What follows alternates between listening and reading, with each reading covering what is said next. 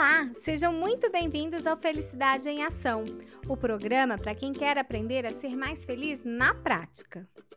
O meu nome é Renata Livramento e eu sou fundadora e presidente do Instituto Brasileiro de Psicologia Positiva. Hoje vamos aprender sobre mais uma teoria da psicologia positiva, a teoria do florescer.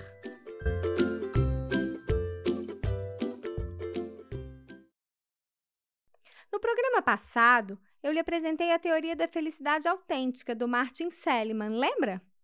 Se você não ouviu, vai lá aprender sobre ela, pois o programa de hoje é quase uma continuação desse último.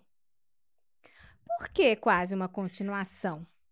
Porque apesar do Seligman dizer que a sua teoria do florescimento humano não é uma teoria da felicidade, você vai ver que tem muita coisa parecida. Aliás, esse é um ponto controverso. Algumas pessoas consideram que o florescer é uma continuação mesmo, uma versão melhorada da felicidade autêntica, enquanto outras pessoas acreditam no que o próprio Seligman diz, que se trata de algo novo, diferente. Quem está certo? Tire você mesmo as suas conclusões. Então vamos lá? Em 2011, o Martin Seligman publicou seu livro Florescer, onde ele diz que o objetivo da psicologia positiva não é que as pessoas sejam felizes, e sim que elas tenham bem-estar por meio do seu florescimento. Ou seja, indivíduos, organizações e comunidades terão bem-estar quando escolherem se desenvolver de forma plena. E nesse sentido, a felicidade seria uma das consequências desse florescimento.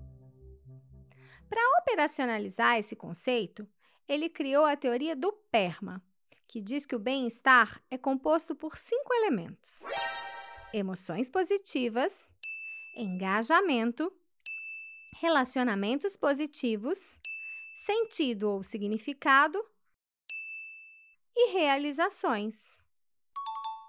Tá sentindo um cheirinho de já vi isso antes? Pois é, é que os três primeiros elementos ele já havia descrito na sua teoria anterior. Mas, Renata, por que esse nome esquisito, PERMA? Hum? PERMA, na verdade, é um acróstico formado com as iniciais de cada elemento. P de Positive Emotions, ou emoções positivas. E de Engagement, ou engajamento.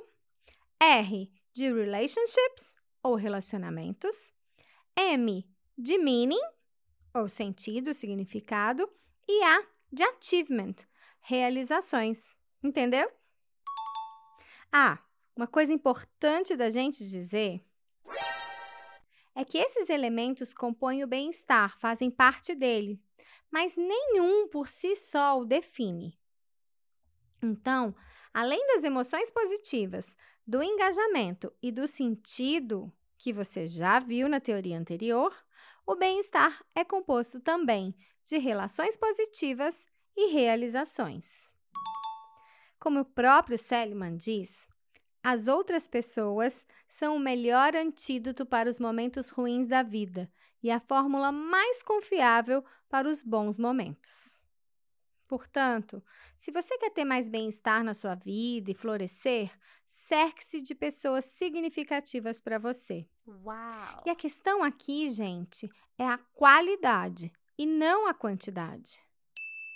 Esteja com pessoas com quem você possa ser você mesmo, com tudo de bom e mal que exista nisso pessoas a quem você possa chamar de madrugada se você precisar, pessoas com quem você possa ser vulnerável com a mesma naturalidade com que você pode ser forte e decidido. E além disso, ajude outras pessoas. Qualquer pessoa.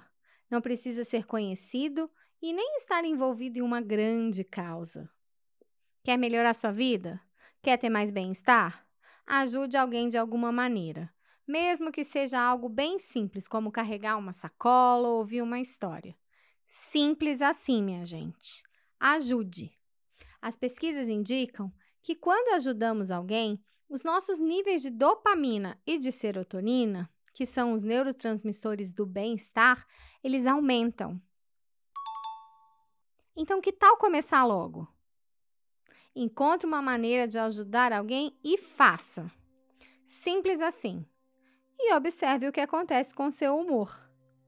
Depois, se você quiser me contar como está sendo essa sua aventura pelo mundo da psicologia positiva e da felicidade, eu vou adorar. No final do programa, eu deixo aqui o meu e-mail, combinado? O outro elemento do bem-estar são as realizações. Todos nós queremos conquistar coisas na vida. Nós gostamos de ganhar num jogo, de receber um prêmio, de ser promovido, etc, etc, etc, etc.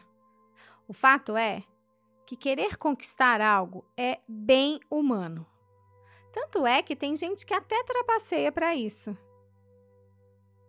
Pensa aí naquele seu amigo, aquele seu conhecido que já colou várias vezes na prova para ter uma nota maior. Pensou? Pois é, pode deixar que eu nem vou falar de você. Enfim, agora que você conhece os cinco elementos do PERMA, você já tem pelo menos cinco maneiras diferentes de cuidar do seu bem-estar.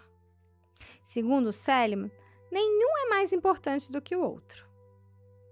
Mas os resultados de uma pesquisa realizada entre 1938 a 2013 é, isso mesmo. A pesquisa durou 75 anos. Uau!